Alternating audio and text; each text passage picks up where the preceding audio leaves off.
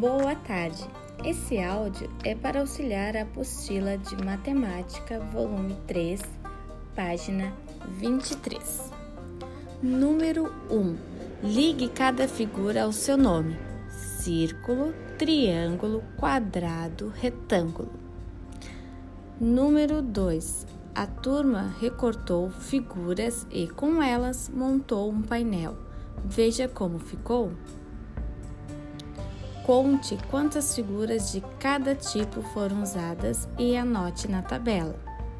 Figura quadrado, triângulo, círculo, retângulo e a sua quantidade.